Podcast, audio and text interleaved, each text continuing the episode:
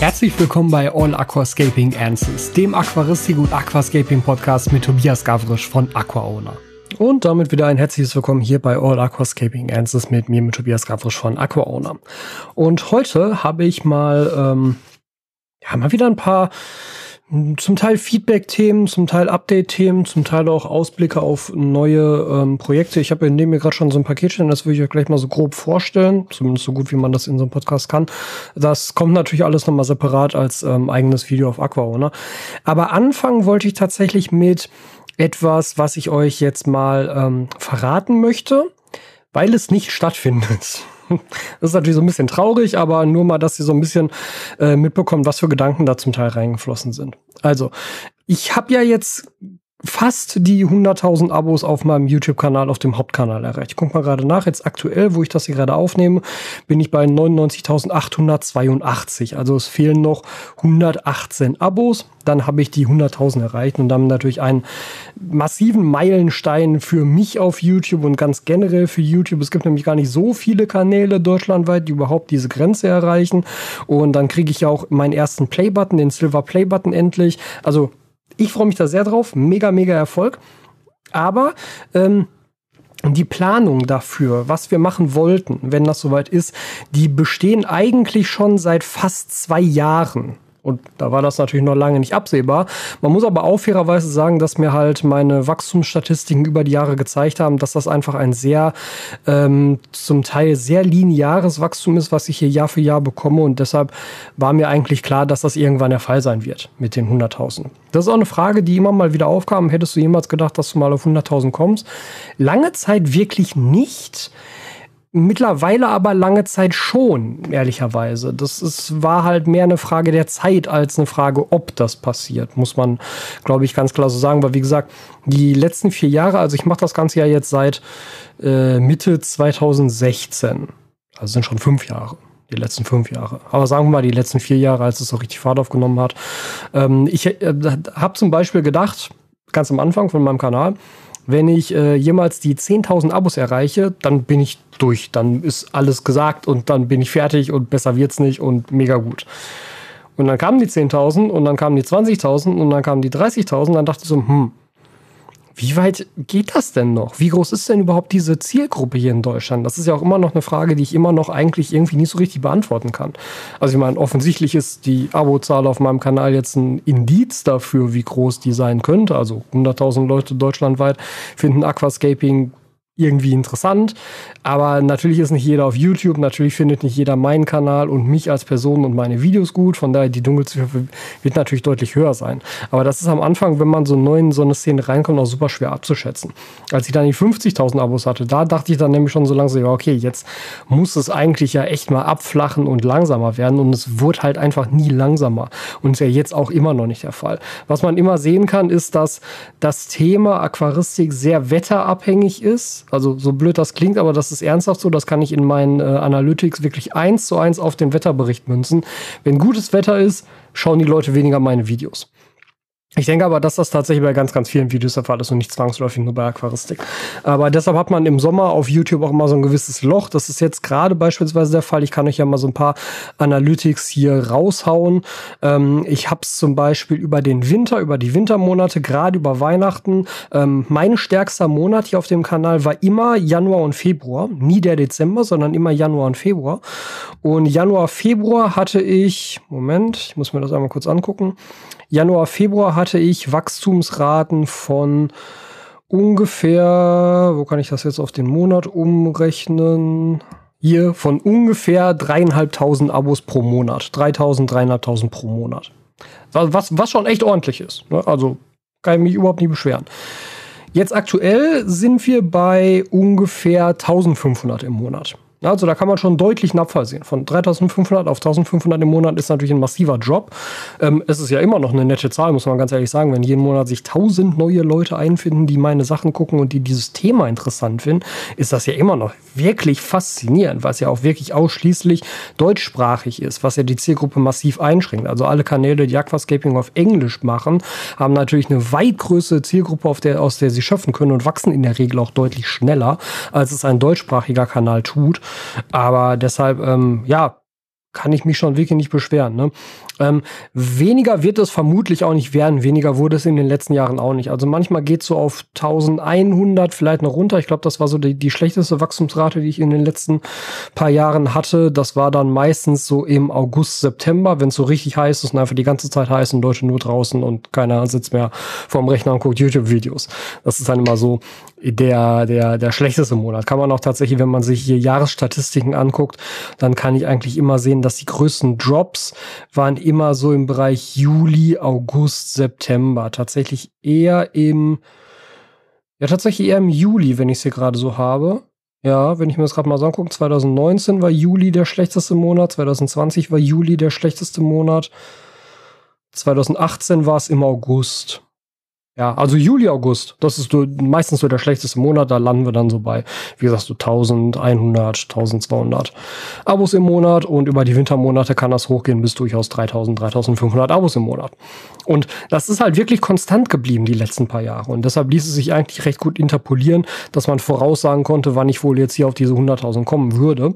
Und ja, das fing so an, als ich 2019 ja in Berlin war, die eine Woche auf diesem YouTube Next Up Camp, wo ich ja zusammen mit elf anderen YouTubern aus ganz Deutschland ausgewählt wurde. Wir hatten ja alle dieses, dieses Camp sozusagen gewonnen aus den ganzen äh, Teilnahmen und den Kanälen, die dafür in Frage kamen. Also Voraussetzung war zwischen 10 und 100.000 Abos zu dem Zeitpunkt und äh, man musste sich halt bei YouTube bewerben und da so ein Bewerbungsformular ausfüllen und halt so ein, ähm, so ein, so ein ja, so, so einen Fragebogen über seinen Kanal ausfüllen, wo man auch hin möchte, was man damit erreichen möchte, was man tun möchte und so weiter und so fort. Und unter allen Einsenden, Sendungen und unter allen äh, Bewerbungen habe ich dann halt zusammen mit den elf anderen Kanälen da gewonnen. Ähm, ja, und da war es ja so, dass wir im YouTube Space Berlin waren, der gerade zu dem Zeitpunkt ganz neu aufgemacht hat, der ganz neu überarbeitet wurde, der einfach riesige Studios hatte. Und wir haben ja auch alle die Möglichkeit, als die, YouTuber, die jetzt ähm, halt schon mal da waren, diese, diese YouTube Spaces kostenlos zu nutzen. Aber genau das ist ein Punkt, auf den wollen wir gleich kommen. Also wir waren dann da, Megaspace, vier große Produktionsstudios, du kannst das ganze Equipment dort benutzen, du kannst die Schnittplätze dort benutzen, du kannst alles da machen, was du willst im Endeffekt. Und das ist halt einfach eine krass inspirierende und motivierende Umgebung, in der du dich dann da aufhältst. Und da ist nämlich auch der Punkt gewesen, die haben da das größte Produktionsstudio im YouTube Space Berlin, war im Endeffekt ein Kinosaal mit 60 Plätzen. Also wirklich so Tribüne aufgebaut, 60 Sitzplätze, fette, fette, fette Kinoleinwand, ich glaube 10 mal 6 Meter oder so, irgendwie sowas. Also wirklich absurd groß. Der komplette Raum konnte hier auch frei gestaltet werden, was so Wände angeht, also Behang, ob jetzt irgendwie hell, dunkel, Greenscreen, keine Ahnung was. Du konntest das ja auch als Produktionsstudio benutzen, aber es war eben auch ein Kinosaal. So. Und wie gesagt, wir als YouTuber, die da waren, durften diese Spaces benutzen. Und wir konnten dort auch, wenn wir wollten, Events abhalten. Und jetzt kommt der Punkt. Der YouTube Space bietet auch Catering an. Also hat ohnehin immer Catering da für alle Leute, die dort arbeiten und für die Leute, die halt dort produzieren. Da kannst du dich halt auch verpflegen und zwar umsonst, weil wir haben ja dann sozusagen das Recht gewonnen, da halt zu produzieren und dann kriegst du halt auch Kaffee, Essen, whatever. Kriegst auch alles. Man kann aber auch sagen, ich habe dann und dann hier eine Veranstaltung.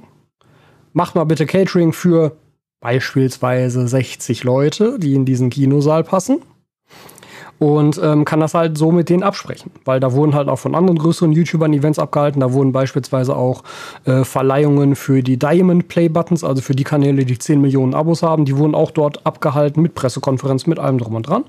Und da war eigentlich so die Idee, die ähm, also Steffi kam damit an und hat mir das sozusagen so ein bisschen schmackhaft gemacht. Und dann haben wir da so ein bisschen hin und her gesponnen. Und ich habe auch meine Partnermanagerin da nochmal gefragt, die ich ja bei YouTube habe, ob das möglich wäre, könnte man das umsetzen und so weiter und so fort. Und die hat gesagt, ja, das kriegen wir schon hin, muss halt früh genug angemeldet werden, aber dann geht das schon. Und der Plan war nämlich wirklich zur Feier der 100.000 Abos zu sagen, wir machen eine Veranstaltung vor Ort in Berlin mit 60 Leuten vor Ort, wo halt im Vorfeld ich dann Tickets verlosen würde dafür. Um, ja, wo wir uns einfach in diesem riesen Kinosaal einerseits Videos angucken könnten, wo wir in diesem riesen Kinosaal auch beispielsweise Aquarien einrichten könnten, ja, weil, weil der Raum ist halt riesig. Du kannst halt auch fünf, sechs Aquarien hinstellen oder von mir aus auch nur eins hinstellen und dann machen wir da vielleicht noch eine Art Live-Workshop oder sowas. Und es gibt halt Catering vor Ort, es gibt Essen und Trinken vor Ort. Das wäre ein richtig geiles Event geworden. Und dann kam Corona. Im Zuge der Corona-Pandemie hat YouTube beschlossen, irgendwann Mitte, Ende letzten Jahres, dass die YouTube Spaces geschlossen werden. Und zwar alle, weltweit. Also es waren nicht sonderlich viele, ich glaube, die hatten weltweit zwölf, immer in den ganz großen Städten, in London, in Los Angeles, in Berlin und so weiter. Ne? Und ähm, ja, in dem Zuge ist der YouTube Space Berlin, der gerade mal ein Jahr offen war, direkt wieder geschlossen worden. Und YouTube hat auch ganz klar gesagt, sie haben kein Interesse daran, diese Spaces weiterhin offen zu halten oder in Zukunft nochmal zu öffnen, weil man eben gesehen hat, dass im Zuge der Pandemie man solche Workshops, weil die YouTube Spaces haben beispielsweise auch regelmäßig Workshops ab abgehalten, weil die Technicians von YouTube vor Ort mit dir halt per Skype, Zoom, wahrscheinlich eher Google Meets, ähm, einen Workshop gemacht haben zum Thema Technik, zum Thema Lichtsitzung, zum Thema Tongestaltung, alles Mögliche, was man halt so als YouTuber irgendwie braucht. Und da konnten wir halt auch mal dran teilnehmen, als diejenigen, die da schon mal waren und dann sozusagen dieses Recht erworben haben, da teilzunehmen. Aber ja, da hat YouTube halt gesagt, ne, wir machen halt weiter Online-Workshops, das funktioniert ja gut, kann man ja gut machen. Aber vor Ort haben wir kein Interesse mehr dran, ist uns ein bisschen zu unsicher, jetzt auch mit der Pandemielage, weil ja auch zu dem Zeitpunkt noch überhaupt nicht absehbar war, wie lange bleibt denn das überhaupt so? Wann gibt es denn eine volle Impfkampagne? Wann kann man sich denn wieder in person irgendwo sinnvoll treffen? Und ja, dann wurden halt diese YouTube Spaces alle platt gemacht. Und damit war natürlich auch dann meine oder unsere Idee für die 100.000 hinfällig, da mit dem Live-Event. War halt jetzt ohnehin hinfällig, weil so ein Event jetzt aktuell mit den momentan, also momentan ist es ja eigentlich wieder ganz okay, aber insgesamt in der aktuellen Situation hätte ich es halt eh nicht gemacht. Muss man auch ganz klar sagen. Ne? Dann hätten wir es aber vielleicht verschoben, hätten es Mitte, Ende des Jahres gemacht, vielleicht sogar nächstes Jahr oder so. Ist ja auch egal, man hätte sowas ja nachholen können. Aber ja, das ähm, ist damit dann leider gestorben. Und das wäre, glaube ich, eine ziemlich coole Aktion gewesen. Man hätte das Ganze ja natürlich auch die ganze Veranstaltung live streamen können für all diejenigen, die halt kein Ticket gewonnen haben und nicht vor Ort sein können. Machst du das Ganze halt auch noch als Dauer-Livestream direkt auf YouTube. Hätte YouTube auch wieder Spaß dran gehabt, weil vor Ort das äh, Livestreaming-Equipment ist halt mega. Ja, also die haben ja volle Produktionsstätten hinter den Studios da sitzen, wo du halt volle ähm, Live-Mischer-Geschichten hast, wo du dann auch, wenn du willst, quasi einen Technician von YouTube da hinsetzen kannst und dem sagen kannst, pass mal auf, ich mache jetzt hier vier Stunden Livestream, hast du Bock für mich Bildmischung zu übernehmen? Ja, und dann hast du da halt einen professionellen Bildmischer sitzen. ist auch schon geil. Aber ja, das ähm, das war die Idee ursprünglich für die 100.000, um diesen Meilenstein zu feiern. Und die ist ja leider dann jetzt halt aus mehreren Gründen im Endeffekt zerschlagen worden. Es gibt jetzt eine andere Idee. Das wird jetzt nur in Anführungszeichen ein Video werden. Das wird auch ein schönes Video werden. Das wird allerdings auch nicht, das kann ich jetzt schon mal sagen, noch nicht pünktlich zu den 100.000 fertig werden. Pünktlich zu den 100.000 machen wir was anderes. Da machen wir das 100 Fragen zu 100.000 Abonnenten Video. Da habe ich die Fragen ja schon vor einer Woche ungefähr auf Instagram eingesammelt. Da kamen auch direkt weit über 100 Fragen, sodass man da auch direkt keine zweite Fragerunde machen muss. Die habe ich alle schon gesichert. Und das Video werde ich vorproduzieren und wirklich pünktlich pünktlich genau dann, wenn die 100.000 erreicht sind, wird dieses Video veröffentlicht werden. Was auch schon nett ist, wo ich mich auch schon drauf freue, was glaube ich auch ein schönes Video sein wird. Und irgendwann später kommt dann noch das eigentliche Jubiläumsvideo, was mehr in so eine Richtung Inspirationsvideo gehen wird. So viel kann ich ja schon mal sagen. Ja, das waren also die Pläne dazu. Wie gesagt, zum Teil schade, dass es natürlich nicht funktioniert hat. Auf der anderen Seite auch verständlich. Ich meine, ist halt so. Aber da finden wir Alternativen, da machen wir andere schöne Sachen und irgendwann, wenn es dann auch mal wieder Messen gibt, können wir uns natürlich da dann auch wieder vor Ort live mal wieder alle treffen. Und ich denke, spätestens dann wird das Ganze mit den Workshops ja auch wieder Fahrt aufnehmen, dass ich dann auch wieder Workshops gebe in verschiedenen Städten, in verschiedenen Stops, in verschiedenen Städten, also Städten, landkreismäßig wirklich. Es war ja beispielsweise immer noch ein, Shop, ein äh, Workshop in der Schweiz geplant, im ähm, Aquascaping Store dort. Und ähm, ich denke, der wird auch wieder aufgegriffen werden, sobald das Ganze soweit safe ist, dass sie sagen können, okay, wir nehmen wieder Gäste auf, wir machen wieder Workshops vor Ort mit entsprechenden Vorsichtsmaßnahmen oder halt vielleicht auch hoffentlich dann keine mehr, weil wir alle geimpft sind. Das werden wir dann sehen. Aber das wird sicherlich weitergeführt werden. Die Scapers Lounge hatte auch noch Termine offen. Also Scapers Lounge Hanau, wo noch Workshops stattfinden sollten. Und äh, so wird das wahrscheinlich immer weitergehen. Ich weiß, dass Moritz mit Aquagrow in Essen auch Workshops anbieten wollte. Da bin ich natürlich auch mit involviert. Also sowas wird alles wieder kommen. Die Frage ist halt nur wann. Und es hat jetzt natürlich dann auch mit den 100.000 sozusagen nichts mehr zu tun. Ja, so viel dazu. Ähm, die andere Sache ist, ich werde mich demnächst noch mal mit dem Thema ähm, Temperaturmanagement im Aquarium beschäftigen, weil das natürlich jetzt wieder aktuell, äh, ja, aktuell wird. Ich hatte in der letzten Podcast-Folge ja gefragt, ob ihr das sinnvoll findet, oder war schon die Podcast-Folge davor, ich weiß nicht mehr genau, ob ihr das sinnvoll findet, wenn ich ab und zu sozusagen Update-Videos mit vielleicht etwas neueren Erkenntnissen oder einfach auch nur mit besseren Aufnahmen, hier mit besseren Filmaufnahmen, mit besserer Tonaufnahme äh, von Themen mache, die ich halt schon behandelt habe in der Vergangenheit. Weil ähm, natürlich irgendwann äh, werden sich bestimmte Themen auf meinem Kanal überschneiden und tun das ja auch jetzt schon. Ich habe beispielsweise zwei Videos zum Thema Bodengrundaufbau, die inhaltlich eigentlich identisch sind. Ich habe auch schon mehrere Videos zum Thema, wie kühle ich mein Aquarium, die inhaltlich relativ identisch sind, äh, wo es halt immer um Lüfter ging und ich Lüfter getestet habe und die gegeneinander verglichen habe und da so meine Favoriten dann rausgesucht habe. Ähm, trotzdem, ich meine, das Thema äh, Hitze ist ein, ein äh, jährlich wiederkehrendes Thema und ein natürlich auch jährlich wieder zu diesem Zeitpunkt stark gefragtes Thema. Klar, weil auch alle, die jetzt neu einsteigen, die vielleicht zu Weihnachten ihr Aquarium bekommen haben, kommen jetzt in den ersten Sommer rein und fragen sich, boah, scheiße, mein Wasser wird mega heiß, was muss ich tun, um da die Fische zu schützen, dass sie nicht äh, gekocht werden. Ne? Und deshalb werde werd ich das auch nochmal neu machen, aber ich versuche natürlich immer da auch so ein bisschen etwas reinzubringen, was halt dann auch tatsächlich neu ist. Weil ansonsten könnte ich ja auch einfach sagen, hier übrigens, es wird gerade wieder heiß, schau dir mal ein Video aus dem letzten Jahr an, weißt alles, was du wissen musst. Ist auch so. Also würde ich ja auch nicht verheimlichen, ist ja auch so. Und deshalb gucke ich immer so ein bisschen, was man da noch Neues machen kann, was man da noch so an neuen ähm, Element mit reinbringen kann. Und diesmal möchte ich gucken, äh, etwas, was ich tatsächlich schon in meinem Meerwasserbecken länger benutze, aber in diesem Umfang noch nicht besprochen habe. Also ich habe das System schon mal besprochen in einem einzelnen Video, was ich in meinem Meerwasserbecken ähm, benutze, aber noch nie für Süßwasser. Und auch noch nie von dem Hersteller. Das ist auch noch was anderes. Ich habe nämlich hier kleine Pakete von Inkbird neben mir liegen. Äh, drei Stück, um genau zu sein. Eins für mich, zwei für euch, wie immer. Und da handelt es sich nämlich um äh, Wi-Fi gesteuerte Smart Controller für die Temperatursteuerung im Aquarium. Und ganz konkret ist das ein kleines Gerät mit einem Temperaturfühler, den man halt ins Aquarium schmeißt, was dann, wo du halt eine Zieltemperatur festlegen kannst, wo du eine Genauigkeit festlegen kannst und wo du halt ähm, Grenzwerte sozusagen festlegen kannst und der dir dann auch immer die aktuelle Temperatur zeigt. Das heißt, das Ding ersetzt einerseits ein Thermometer im Aquarium. Brauchst du da nicht mehr, weil kannst du auf diesem Teil absuchen. Andererseits hängt an diesem Ding fest installiert eine Doppelsteckdose. Und zwar mit einem Stecker für den Heizer und einem anderen Stecker für den Kühler. Und was dieses System tut, ist, wie gesagt, du gibst da Grenzwerte ein und wenn der Grenzwert für die untere Temperatur unterschritten wird, dann schaltet dieses Gerät die Steckdose für den Heizer ein. Und dann heizt der Heizer.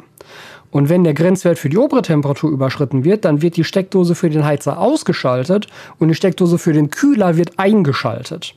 Ja, und dann ist der Heizer aus, das finde ich weiter geheizt und gleichzeitig wird ein bisschen runtergekühlt. Das heißt, dieses System arbeitet in beide Richtungen. Das kontrolliert halt sowohl Heizung als auch Kühlung und kann damit dafür sorgen, dass ganzjährig im Aquarium eine stabile Temperatur herrscht. Und so ein ähnliches System benutze ich halt bei mir im Meerwasserbecken schon und da, da benutze ich das System von Aquamedic mit dem Aquamedic Heizer und mit einem ähm, Lüfter von Afen. Den habe ich auch in einem meiner Videos schon mal vorgestellt, den ich nämlich wirklich sehr, sehr gut finde als Lüfter. Und die sind halt auch gesteuert über so einen Aquamedic Control Controller, der halt auch so eine Doppelsteckdose hat für einen Heizer und für einen Kühler. Und dann sage ich halt, äh, in diesem Controller bitte 25 Grad Zieltemperatur, Genauigkeit plus minus 1 Grad. Und das heißt, bei 26 Grad geht der Lüfter an und der Heizer aus. Und bei 24 Grad geht der Lüfter aus und der Heizer an. So. Ne? Und dann schwankt meine Temperatur halt immer in diesem Bereich 26 bis 24 Grad. Man kann das aber auch genauer stellen, wenn man will. Man kann auch sagen, mach mir 25 Grad plus minus 0,1 Grad dann habe ich halt eine Schwankungsbreite von, 49, äh, von 29, von 24,9 so bis 25,1. Das ist natürlich dann mit sehr viel Schalterei verbunden und vielleicht nervt dich das dann als derjenige, der neben dem Aquarium sitzt, weil ständig Lüfter an, Lüfter aus, Lüfter an, Lüfter aus. Ähm, muss man also gucken, was da so der Temperaturbereich ist, der für einen selber da akzeptabel ist. Aber diese Systeme sind schon wirklich nett, weil sie halt beide Richtungen übernehmen können. Und man kann sie halt mit beliebigen Komponenten kombinieren. Ne? Also dadurch, dass es ja auch über die Steckdose gesteuert wird und nicht irgendwie über den Heizer selbst, über einen Temperaturfühler oder am Heizer, wie auch immer, kann ich das ja kombinieren mit einem beliebigen Heizer und einem beliebigen Lüfter. Und genau das werden wir nämlich auch tun. Ich habe nämlich in dem Zuge für dieses Thema Sommer und so weiter auch mit JBL schon abgesprochen, dass die mir ein doppeltes Set schicken von den aktuellen Lüftern. Einmal den X200 und den X300, also kleinere und größere Version. Die haben ja auch eigene Temperaturcontroller dabei, aber die kontrollieren natürlich nur, wann der Lüfter an und ausgeht. Die kontrollieren nicht den Heizer auch noch. Und man kann aber natürlich auch den Lüfter von JBL kombinieren mit dem Temperaturcontroller von Inkbird dann benutze ich halt nicht mehr den Temperaturcontroller von JBL, weil der dann ja überflüssig ist. Den Lüfter schalte ich ja dann über dieses Inkbird-System. Ähm, aber das ne, kann man alles kombinieren und dann kannst du halt auch noch, noch irgendeinen Heizstab dazu packen. Und das werden wir mal detailliert ausprobieren und detailliert uns da Systeme zusammenstecken. Und dann gibt es eben auch wieder die Möglichkeit, so ein komplettes System zu gewinnen. Und zwar jeweils einen äh, Smart Controller von Inkbird wie gesagt, der ist eben auch, auch App gesteuert. Also der hängt sich ins WLAN und dann kannst du halt über eine App das Ganze steuern. Du musst das also auch nicht vor Ort am Gerät machen. Das ist nämlich das, der Aquamedic, den ich habe. Der hat zwar einen Touch-Display und ist wirklich schick so als Gerät, aber ich muss es halt am Gerät einstellen. Und ganz im Ernst, der Unterschrank von meinem Meerwasserbecken ist so vollgekleistert mit Kabel Zeugs und Geräten, die da irgendwie an der Rückwand kleben, das ist super ätzend. Und da bin ich doch wirklich großer Freund davon, wenn man das dann per WLAN übers Handy steuern kann, weshalb ich mir dieses Inkbird-System mal angucken wollte, so ganz generell. Und dann hatte ich gesehen, dass Inkbird ähm, andere Kanäle mit solchen Sachen schon ausgestattet hat. Und dann habe ich einfach mal angefragt, habe gesagt, hey, hättet ihr Bock darauf, mir diese Dinger zu sponsern? Und ähm, ich würde die dann nämlich auch mit Produkten anderer Hersteller bundeln und verlosen. Das sage ich den Herstellern ja auch ganz offen. Also ich war da noch nie, dass ich sage, nein, ich rede dann nur über euer Produkt und das ist ganz, ganz toll und das Beste überhaupt. Ist es halt nicht. Also, ne? Und hab dann halt von vornherein gesagt, ich würde das halt gerne verlosen wollen. Ich habe ja auch noch Lüfter, Lüfter von JBL, die würde ich dann damit zusammenbandeln. Und ich überlege halt auch, ob ich noch irgendeinen Heizstab bekomme.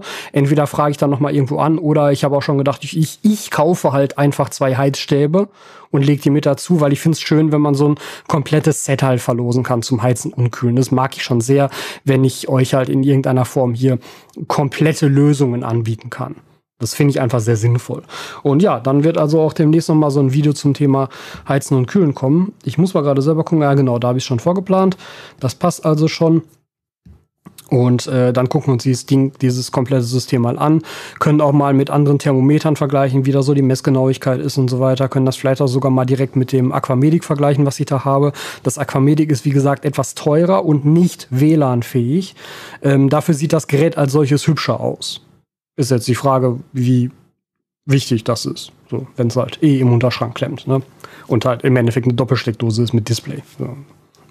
Aber naja, das ist also der Plan für demnächst. Ähm, und das sind dann zum Beispiel auch so Videos. Das Video als solches wird gar nicht so dermaßen aufwendig werden. Da erkläre ich euch die Geräte, wir hängen die einmal ins Becken, gucken uns das Ganze an. Das muss natürlich gefilmt werden, schön und gut. Aber das ist jetzt ein Filmprojekt, was ich an einem Tag erledigen kann. Aber ähm, für solche Sachen, da ist dann halt die Planung im Vorfeld. Du musst jetzt mit den einzelnen Leuten, mit den einzelnen beteiligten Parteien da sprechen, denen genau erklären, was du als Video vorhast, denen dann sagen, das und das wird am Ende damit geschehen, hoffen, dass die so liberal sind und sagen, ja, pff, klar, von mir aus bundle das mit Sachen Sachen von anderen Herstellern ist uns egal, weil das ist auch nicht normal. Ja, also da hast auch durchaus ähm, Hersteller mal dabei, die dann sagen, nö, also wenn du ein Video damit machst, dann wollen wir auch nur, dass unsere Produkte im Video gezeigt werden, wo ich dann immer sage, gut, dann nicht. Dann habt ihr halt Pech gehabt. Ähm, ja, und bis das dann alles in Wege geleitet ist, bis die Sachen hier angekommen sind und so weiter, dann vergehen halt locker mal zwei, drei, vier Wochen, bis so ein Video dann fertig geplant ist und das wirklich umsetzbar ist. Aber mir macht sowas halt Spaß, weil ich denke, dass das halt den maximalen Mehrwert transportiert. Ich kann das System ja auch einfach vorstellen, ohne einen Lüfter dabei zu haben und ohne einen Heizer dabei zu haben. Ändert ja nichts daran, dass ich euch das vernünftig erklären kann, ja.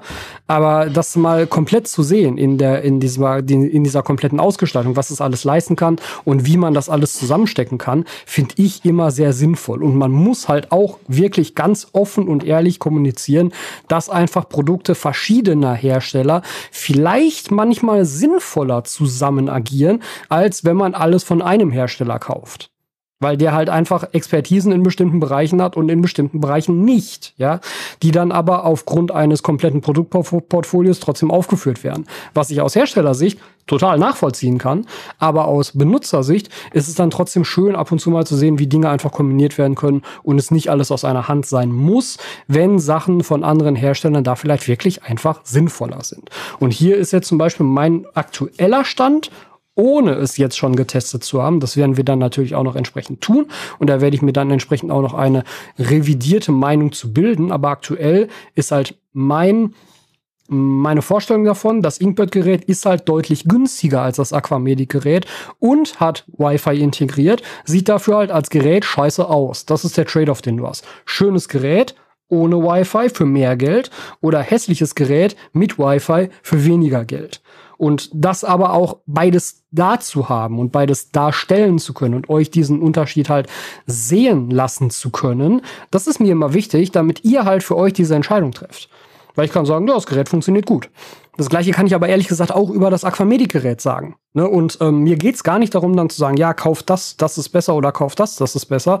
Ähm, am Ende, wenn ich euch die Sachen verlinke, verlinke ich euch die beide wahrscheinlich über Amazon. Und das heißt, ich kriege für beide Geräte im Endeffekt gleich viel Provision, wenn ihr das kaufen würdet über meine Affiliate-Links, wenn ihr mich damit unterstützen wollt. Das heißt, mir ist auch wirklich ernsthaft völlig egal, welches Ding ihr da kauft. Das ist ja auch immer so eine Sache, die einem gerne vorgeworfen wird. So, ja, du zeigst jetzt nur dieses Produkt, weil du das gesponsert bekommen hast und weil du da dann über Affiliate-Links das machen kannst. Der Punkt ist doch, ich habe schon von vornherein, mit den ersten Sponsorings, wo ich zuallererst Mal Sponsorings hatte, war mir schon wichtig zu sagen, ich mache das mit Händlern und nicht mit Herstellern. Weil halt beim Händler ist mir halt wurscht, was ihr da kauft. Wenn ihr mich damit unterstützen möchtet, dann freue ich mich darüber, aber es geht überhaupt nicht darum, dass ihr nur das kauft, was ich in einem Video zeige, sondern wenn ihr mich damit unterstützen wollt, dann kauft ihr halt einfach irgendwas bei dem Händler. Ja, und das ist ja, das, das macht es natürlich sehr viel objektiver, was ich hier machen kann, weil ich dann halt nicht sagen muss, ja, ich habe jetzt hier alle Sachen von Inkbird bekommen, kauf die Inkbird-Sachen und alles andere fällt halt weg und wird nicht genannt und wird nicht gezeigt. Und deshalb sage ich eben auch bei so Sponsoring-Anfragen, wenn dann gesagt wird, ja, wir wollen dann dieses und jenes haben, sage ich mir so, ja klar, das und das wäre halt Honorar, können wir gerne machen, würde ich dann so und so und so aufziehen. Und wenn dann kommt, ja, wir wollen aber, dass du halt nur dann unsere Produkte zeigst, dann bin ich halt immer raus. Sag ich immer so, nö, das mache ich nicht. Das ist Unsinn, weil es nicht dem, dem entspricht, was euch als Zuschauer halt an sinnvollen Informationen zur Verfügung stehen könnte. Ja, warum, warum soll ich das zurückhalten? Da ist ehrlich gesagt der Anreiz für mich meistens zu gering. Ähm, naja, Beziehungsweise, wenn ich es machen würde, dann würde ich halt von vornherein sagen, pass auf, dieses Video ist halt gesponsert von Firma XY. Alle Produkte wurden mir von Firma XY zur Verfügung gestellt und wir schauen uns heute auch deshalb nur diese Produkte an. Ich habe dieses und jenes Honorar dafür bekommen und ich habe diese und jene Produkte dafür bekommen. Dies ist also ein komplett gesponsertes Video durch Firma XY. Und dann starten wir das Video. Und dann könnt ihr euch halt immer noch eine eigene Meinung darüber bilden, ob das, was ich da jetzt erzähle, in irgendeiner Form gekauft ist oder nicht. Also ist es ja logischerweise, ja, aber ähm, dann wisst ihr halt von vornherein, woran ihr seid und dann könnt ihr halt am Ende selbst beurteilen, ob ihr das Video jetzt trotzdem informativ fandet oder nicht. So viel also dazu und so viel zu dieser Thematik, die wir uns da nochmal anschauen wollen. Ich glaube, der erste Eindruck dürfte eigentlich ganz gut sein und ähm, ich werde es halt mal gegen die anderen Sachen alle vergleichen und dann gucken wir uns das mal ganz genau an. Ansonsten sind jetzt endlich auch mal wieder ein, zwei Videos vorgeplant. Das nächste Video, was jetzt kommt, wenn ihr diesen Podcast hört, nächste Woche, da wird es ein Update-Video geben zu meinen Show-Aquarien im Aquado Zoo. Da habe ich ja zwei Show-Aquarien gemacht, beziehungsweise eins habe ich gemacht und eins habe ich zusammen mit Philippe vom Aquado Zoo gemacht. Und da werde ich euch endlich mal Updates zeigen. Endlich mal. Das erste Mal, dass ich, glaube ich, Updates von Showbecken zeigen kann. Ähm, weil ich ja ohnehin rela also relativ häufig äh, bei Nils im Aquado Zoo im Laden dann auch mal bin und jetzt dachte, okay, komm, wir filmen mal alles, wie die Becken sich so aktuell entwickelt haben, kommentieren das mal so ein bisschen, um euch da mal ein Update zu bieten, falls ihr halt die Becken noch nie live gesehen habt. Ansonsten sind Showbecken halt immer so eine Sache, die werden einmal eingerichtet und dann ist das einmal cool und dann hört man nie wieder was davon. Ich ja selber auch nicht, weil ich ja auch nicht immer vor Ort in so einem Laden sein kann und deshalb freue ich mich, dass wir das damit endlich mal machen können. So, damit also erstmal genug für heute und wir hören uns dann nächste Woche wieder mit der nächsten Podcast-Folge und natürlich auch mit den nächsten Videos auf Aquaona. Vielen Dank, dass du dir diese Folge wieder bis zum Ende angehört hast. Wenn du diesen Podcast auf YouTube schaust und hörst, dann vergiss bitte nicht, den entsprechenden YouTube-Kanal zu abonnieren und dem Video dort einen Daumen nach oben zu geben. Dort kannst du übrigens auch unter dem Podcast kommentieren und mir so deine Meinung dalassen. Wenn du diesen Podcast über eine Podcast-Plattform oder über einen Podcatcher deiner Wahl gehört hast, dann vergiss dort bitte nicht zu bewerten, falls du es dort kannst. Am wichtigsten sind immer noch die Bewertungen bei Apple Podcasts und bei Google Podcasts. Die helfen enorm dabei, einen Podcast bekannter und wichtiger zu machen. Deshalb, falls du dort bewerten möchtest, wäre ich dir sehr, sehr dankbar für deine Bewertung auf einer dieser Plattformen und wir sehen uns jetzt bei der nächsten Folge wieder.